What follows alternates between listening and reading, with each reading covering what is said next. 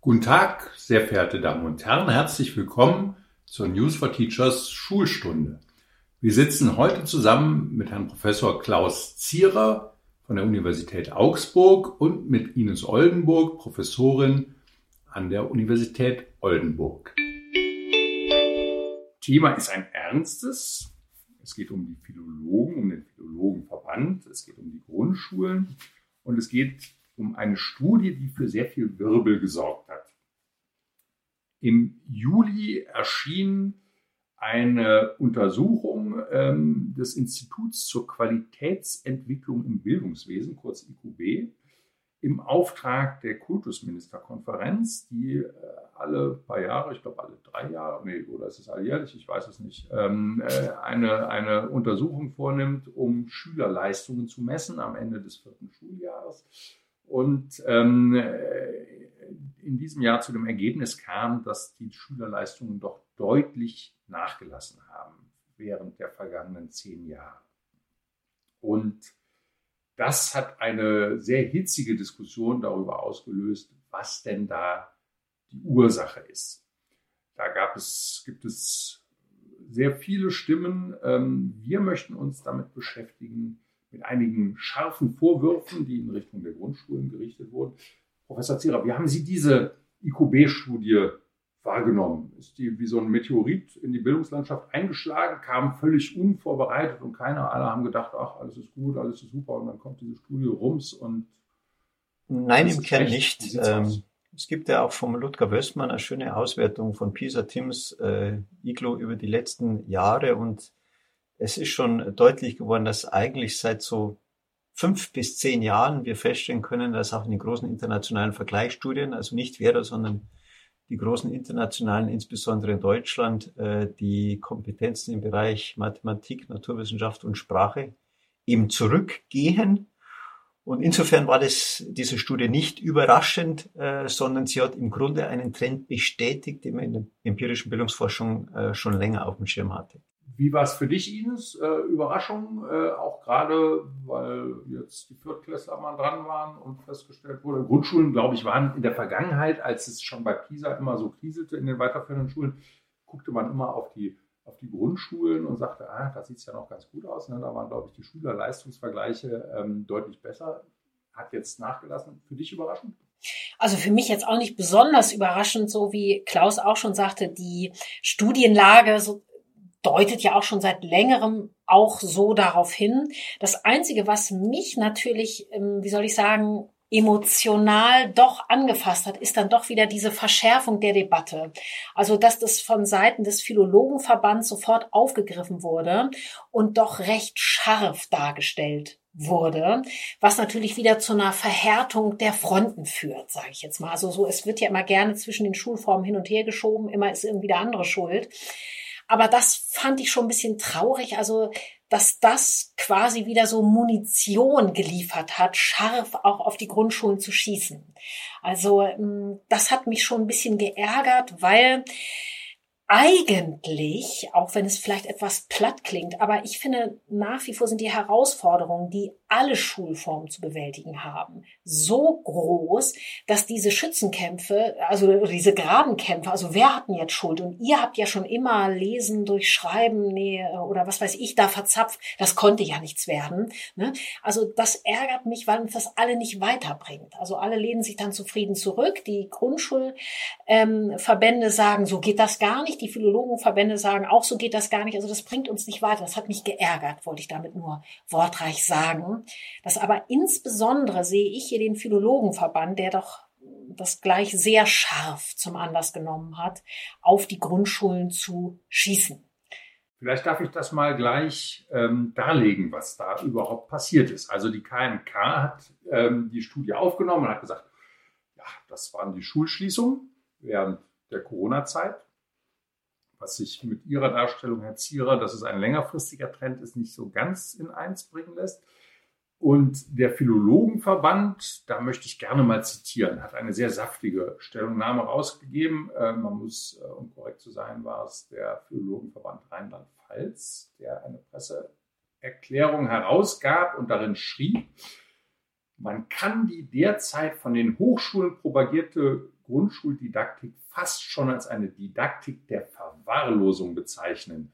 Fehler werden nur noch ansatzweise korrigiert und setzen sich daher in den Köpfen der Kinder fest. Von der Lehrkraft angeleitete gemeinsame Erarbeitungsphasen geißelt diese Didaktik als lehrerzentriert und automatisiertes Üben beim Rechnen. Davon will man gar nichts mehr wissen. Ein solcher Ansatz führt uns schon seit Jahren an den pädagogischen Abgrund. Aber während der Pandemie und der Phasen des Fernunterrichts war dieser Ansatz erst recht zum Scheitern verurteilt. Krass. Also auch wenn diese Frage jetzt nicht an mich geht, ich hau es mal rein. Und dann lieber Klaus, ja, darfst du dazu auch noch was sagen. Aber ich sag mal krass, ich kann es noch nicht mal ernst nehmen. Ich steigere es nochmal. Ich steigere es nochmal. Es kommt nämlich noch die Aufforderung an die, an die Bildungspolitiker aller Länder, Beenden Sie diesen Wahnsinn. Sorgen Sie dafür, dass eine schädliche Didaktik schnellstmöglich revidiert und Kindern das Leid des endgültigen Scheiterns erspart wird. Also man kann, also man kann kaum glauben, dass das, also hoffentlich sind das keine Fake News, der wir, der wir hier aufgesessen sind. Also ich finde es unfassbar. Ich kann es doch nicht mal ernst nehmen. Also Klaus, jetzt darfst du was sagen. Meine Empörung, glaube ich, ist wortreich rübergekommen. Ich finde es unfassbar. Also man könnte ja jeden der Bereiche, könnte man jetzt ja leicht zerlegen. Die Grundschuldidaktik würde mich auch mal interessieren. Was, Was ist die denn? Ja, ja. Also das sollten wir jetzt tun. Genau das wäre jetzt die Aufgabe, mal, mal aufzudröseln, was meint der Philologenverband denn damit? Also fangen wir doch mal mit der Didaktik an. Lernen die angehenden Grundschullehrer eine Didaktik der Verwahrlosung? Also vielleicht muss man zunächst mal sagen, ähm, Nein. dass das ver na, vielleicht vorausschickt, verbandspolitisch ist es manchmal so ein Geplänkel, das wir leider haben. Und was dann dazu führt, was Ines gesagt hat, dass Graben aufgerissen werden, die überhaupt keinen Sinn machen. In einem Bildungssystem kommt es darauf an, dass ein Glied sozusagen bestmöglichst in ein, ins andere greift.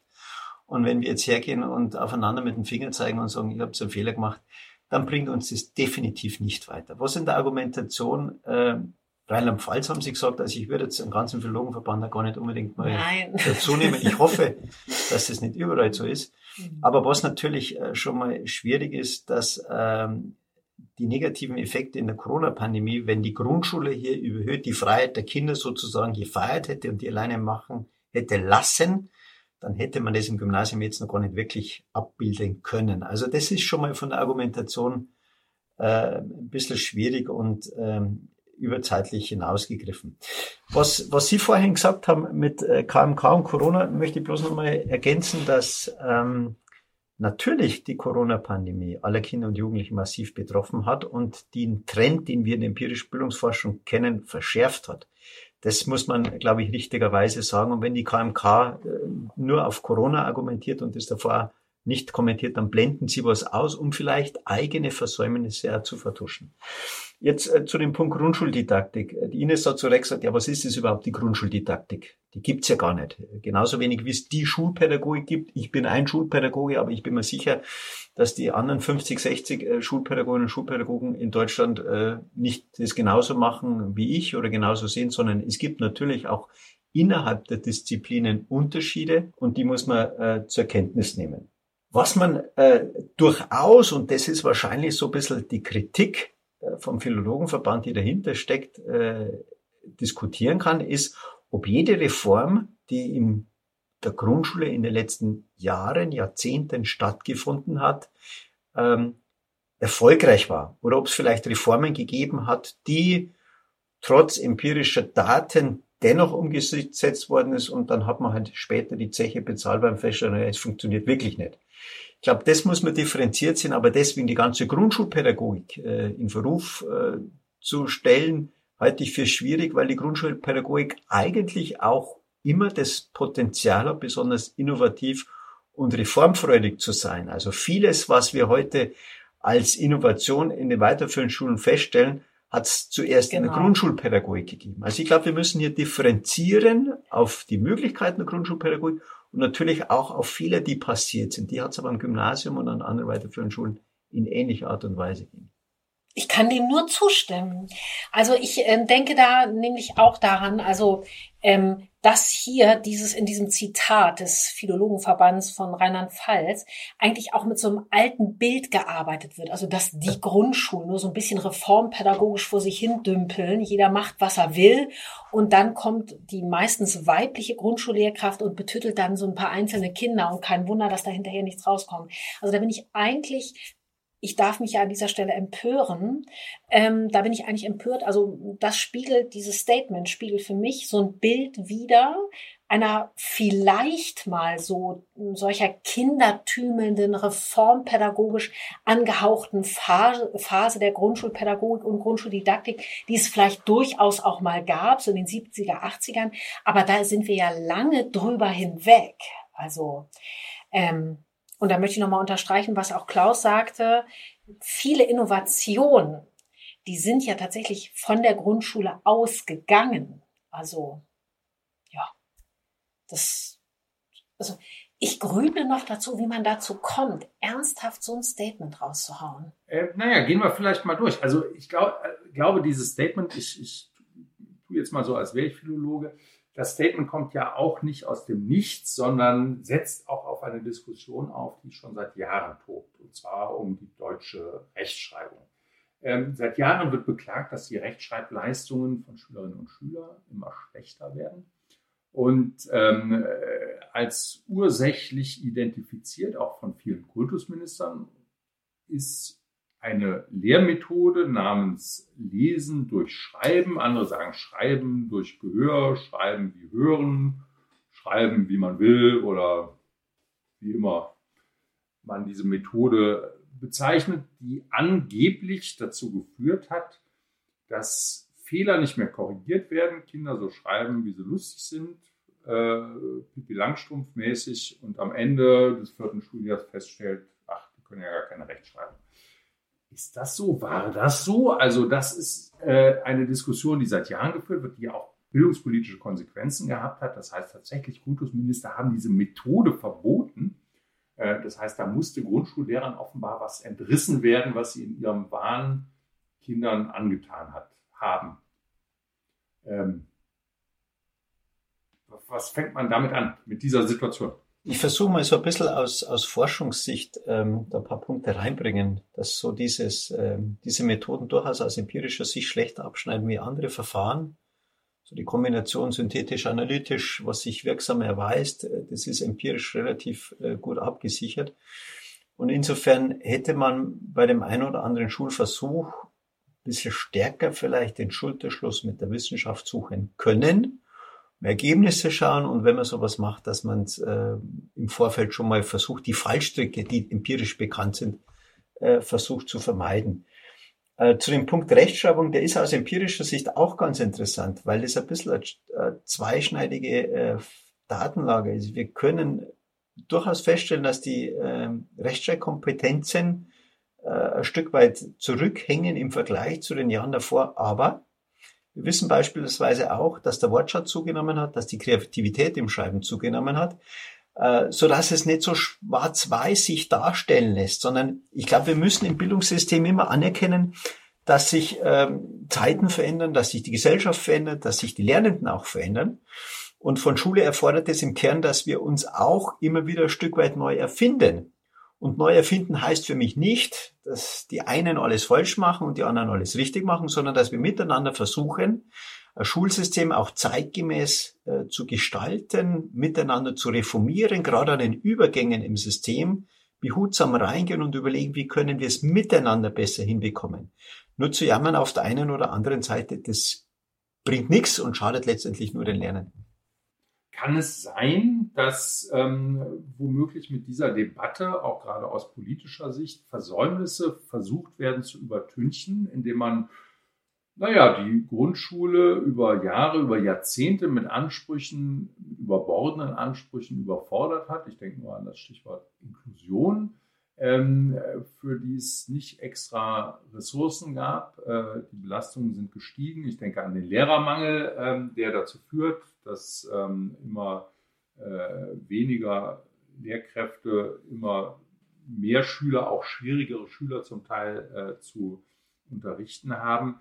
Ähm, das heißt, ähm, ist das vielleicht auch eine Debatte, die ein Stück weit verschleiert, was tatsächlich an den Grundschulen in der Vergangenheit passiert ist und ähm, was an den Grundschulen versäumt wurde, bildungspolitisch, Ines?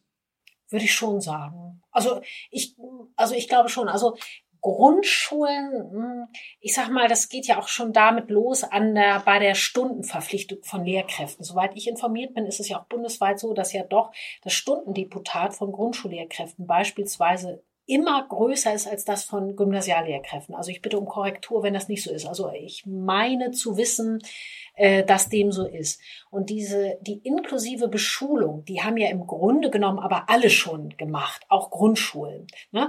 Aber auch beispielsweise bei uns hier in Niedersachsen wurden ja dann mit einem mehr oder weniger einem Federstrich die Förderschulen abgeschafft. So offenbar gab es die nicht mehr und die Grundschullehrkraft bekam großzügigerweise ein oder zwei äh, Stunden durch sonderpädagogische Förderung an die Seite gestellt und hat, sollte dann auf mal ähm, ohne Förderschulen alle Kinder beschulen, so. Das sind schon immense Aufgaben, die die Grundschulen zu leisten hatten. Ob die damit überfordert waren, das weiß ich gar nicht. Auf jeden Fall haben die meisten Grundschulen diese Herausforderungen aber gut angenommen.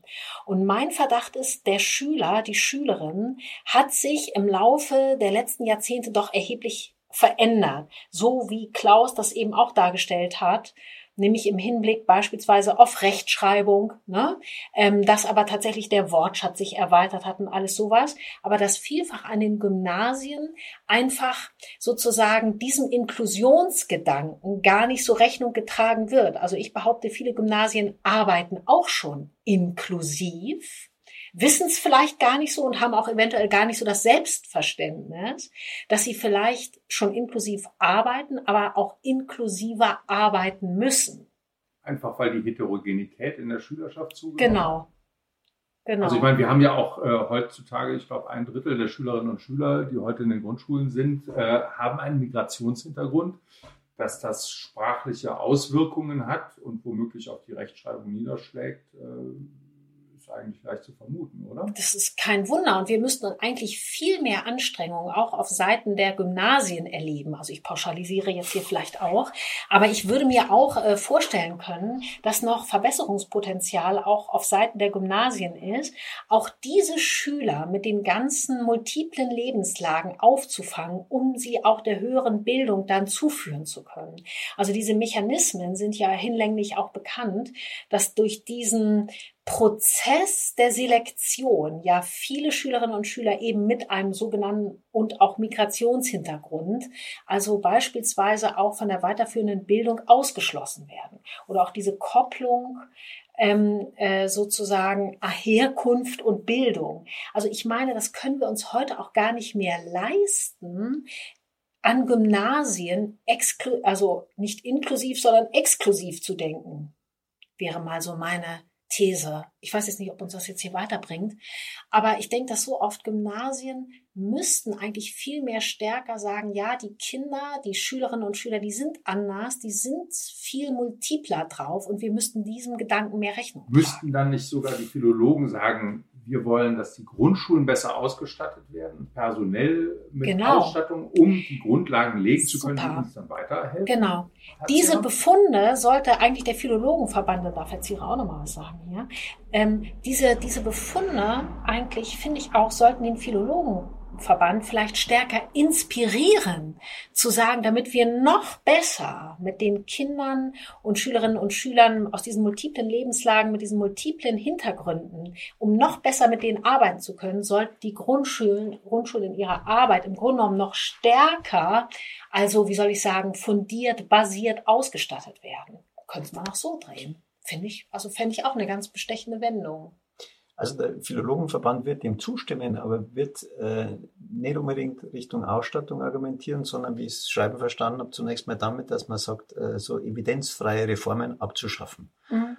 Äh, Schreiben nach Gehör ist vielleicht so ein Punkt, der da aufstößt, dann ist er angeklungen, irgendwie so äh, Wegfall von einmal eins äh, rechnen äh, oder auch der Wegfall von Diktate, so klassische Dinge, die im Gymnasium ja auch noch äh, wichtig sind. Und äh, um mich jetzt da mal, mal ein bisschen zu, zu positionieren an der Stelle, ich glaube, wir haben bei all diesen Reformen zum einen die wissenschaftlichen Ergebnisse ein bisschen übersehen und zum anderen äh, sehr schwarz-weiß gemalt. Das kulminiert dann beispielsweise darin, dass äh, wir durchaus auch Schulen finden, wo Fehler äh, gar nicht mehr angestrichen werden, weil ein Fehler ist ein Makel und deswegen markiere ich den nicht und das wird aber womöglich den Kind in seiner Persönlichkeit treffen, also gar nicht äh, anstreichen. Und das ist, Ach, das gibt's. Das gibt's und das ist genauso extrem wie zu sagen, äh, ich streiche jetzt jeden Fehler an, weil jeder Fehler ganz was Schlimmes ist. Also ich glaube, am Fehler kann man so diese pädagogische Haltung sichtbar machen, dass wir immer ein kritisch konstruktives Verhältnis zu den Elementen brauchen. Und das heißt im Kern des Fehlers, äh, es nützt nichts, den Fehler schön zu reden und es nützt nichts, äh, jeden Fehler jetzt als absolutes Versagen eines Lernenden zu nehmen, sondern konstruktiv betrachtet ist der Fehler der Motor des Lernens. Er zeigt mir auf, was ich schon kann und was ich noch nicht kann.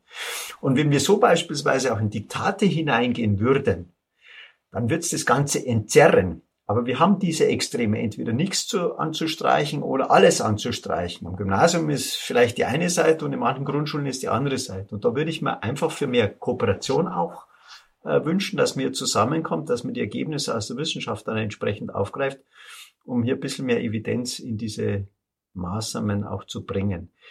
Ähm, weil nicht jede Maßnahme, ich glaube, das muss man aus wissenschaftlicher Schicht schon sagen, äh, funktionieren kann. Und bei manchen hat man von vornherein gewusst, das kann auch schiefgehen. Und wenn es dann passiert, ist es natürlich gefundenes Fressen für einen Berufsverband zu sagen, boah, das ist ja. da mal wieder schiefgegangen.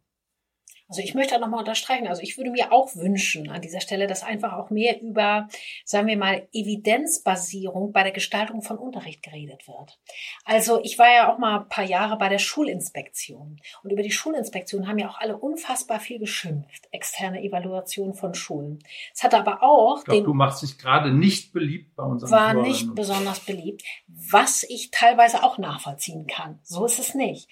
Aber um nochmal wieder was Gutes zu finden, diese Schulinspektion, externe Evaluation hat uns irgendwie doch alle im Schulbereich tätigen doch dazu gebracht, mehr über Unterricht zu sprechen. Also ich fand es immer ganz erstaunlich, dass, dass das einen Schub geleistet hat über das Kerngeschäft von Schule. Also für mich ist Kerngeschäft von Schule immer noch der Unterricht.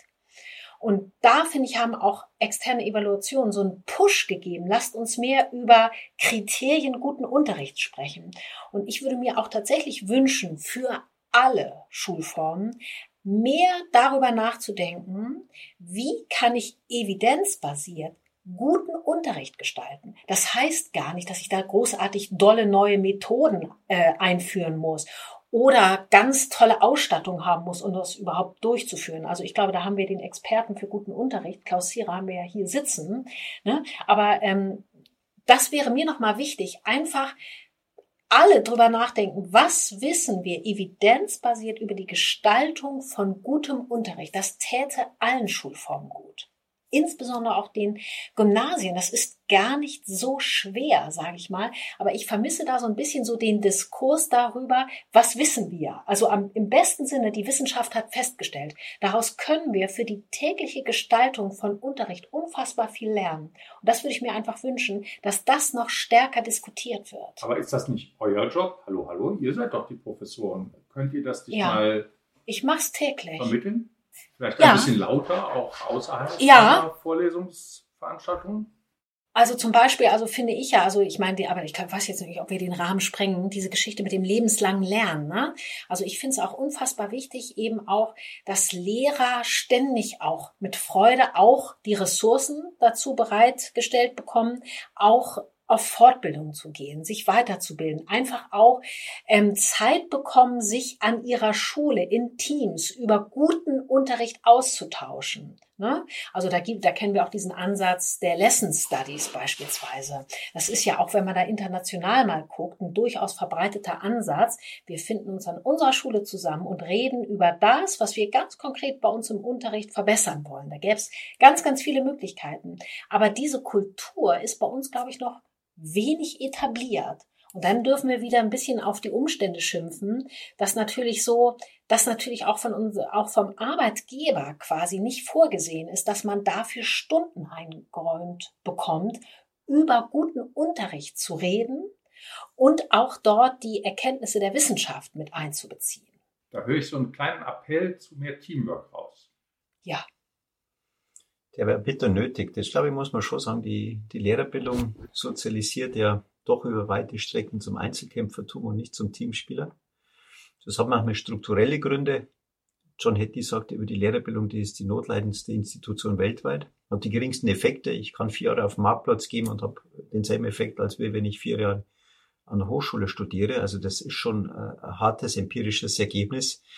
Und das zieht sich natürlich über die Brüche von erste Phase, zweite Phase, dritte Phase weiter. Und was Ines anspricht, fokussieren vor allem in die dritte Phase haben wir hier Räume, uns im Team vor Ort mit neuen Inhalten auseinandersetzen, gemeinsam äh, noch neuen Wegen zu suchen, unsere Professionalität zu reflektieren. Und das sind eigentlich die entscheidenden Mechanismen, wie man Schule und Unterricht äh, nachhaltig verändern kann. Ich sage manchmal in, in, Vorträgen gern, wenn ich Bildungsminister wäre, ich wäre es ja nie, aber was ich als erstes machen würde, wäre, äh, alle Lehrpersonen zwei Stunden Deputat reduzieren.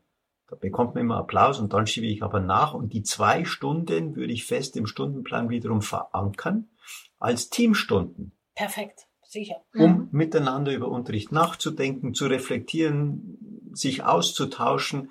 Das ist nämlich schon eine ganz, ganz wichtige und wertvolle Zeit. Und wenn man die sozusagen fest in den Stundenplan implementieren würde, hätte man strukturell einmal eine super Rahmenbedingung schafft, damit das Kollegium sich sozusagen weiterentwickeln kann. Vielleicht gäbe es noch eine Stunde obendrauf, um, um über das gesamte Bildungswesen mal zu resonieren, weil mein Eindruck ist, das ist auch ein beliebtes Gesellschaftsspiel. Die Hochschulen schimpfen auf die Gymnasien, weil die Studienanfänger nicht mehr das mitbringen, was die Professoren gerne hätten.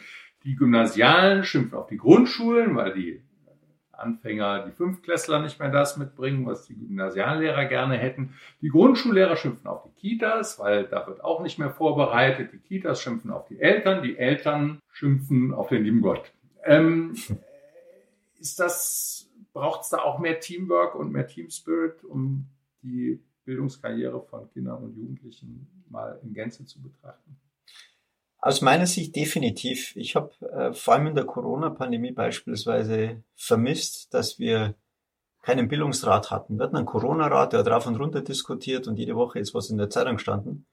Aber wir hatten gar kein Gremium, das sich mal der Bildungs Herausforderung äh, gewidmet hat. Also wir hatten Riesenherausforderungen in den Kitas, in den Grundschulen, in den Gymnasien, auch an den Universitäten. Die Studierenden haben ja sträflich vernachlässigt. In Bayern waren die vier Semester äh, nahezu im äh, der digitalen Lehre, jetzt mit zwei E geschrieben, ähm, ironisch.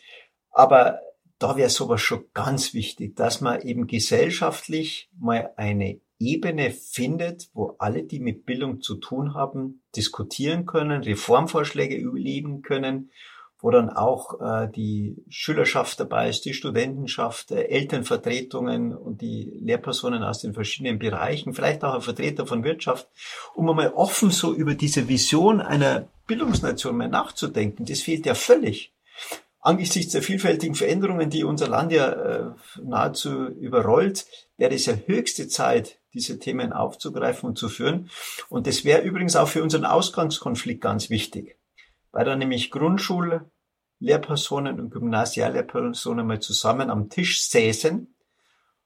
Und ich bin mir sicher, dass auch Grundschullehrpersonen erkennen, dass es mit der Schreibkompetenz schwieriger wird, dass mit der Lesekompetenz bergab geht, weil man das schon in der ersten Jahrgangsstufe merkt. Aber die Grundschule kann ja auch nicht zaubern. Gleichzeitig kann das Gymnasium, wie Sie es recht schon beschrieben haben, es wird dann nach oben gereicht, auch erkennen, dass es Schwierigkeiten gibt. In der Hochschule kann ich es auch bestätigen. Aber wenn man mal gemeinsam dort sitzen würde, dann könnte man gesamtgesellschaftlich überlegen, was muss denn passieren, damit hier äh, wieder mehr Qualität ins System reinkommt. Und für mich ist es immer so ein bisschen äh, wäre es ein Gegenpol zu einer, und das ist jetzt eine These einer gesamtgesellschaftlichen Verabschiedung von Erziehung, die ich ein bisschen beobachte auch. Also es driftet ja auseinander, es ist keiner mehr so richtig verantwortlich und man schiebt die Verantwortlichkeiten von links nach rechts und was es eben bräuchte, wäre eine gesamtgesellschaftliche Vision, was bedeutet Bildung in unserer Zeit und was müssen wir Kindern und Jugendlichen bieten, damit sie gewappnet sind für die Gegenwart und vor allem auch für die Zukunft, die noch komplexer wird, als wir es uns jemals vorstellen können. Für heute lassen wir das mal so stehen, aber lieber Herr Zierer, Sie haben damit schon das Thema für einen unserer nächsten Podcasts angerissen. Hochspannend. Was soll Bildung in Deutschland? Was kann sie? Werden wir vertiefen in unserem nächsten Podcast. Ich danke soweit fürs Erste für heute und möchte noch abschließend die Frage loswerden, liebe Ines, warum steht da ein goldener Hase in dem Regal hinter dir? Das hat was mit dem Thema Bildung zu tun, lieber André. Ich teste jetzt hier das klassische Bildungswissen ab. Ich könnte jetzt mal, ich frage euch, na, was ist das für ein Hase? Gold, goldener Hase, Ostern, Osterhase. Feldhase. Beide Herren durchgefallen. Das ist nämlich der Dürerhase in einer zeitgenössischen Interpretation von Ottmar Hörl. Wer ist Dürer? Ich hatte auch bisher jetzt erst ein Was ist ein digitales Meeting, wo jemand mich angesprochen hat. Oh, Sie haben den goldenen Hasen von Ottmar Hörl. Also ich bin heute noch am Röcheln, ist mir aber jetzt nach zweieinhalb Jahren Corona-Pandemie erst einmal begegnet. Deswegen, André, mach dir nichts draus. Klaus wird schon. Ja? Also wir sind beeindruckt. So viel Kultur. Damit, liebe Zuhörerinnen und Zuhörer, entlassen wir Sie und äh, ich wünsche allseits einen guten Tag. Tschüss. Tschüss, Dankeschön. Tschüss.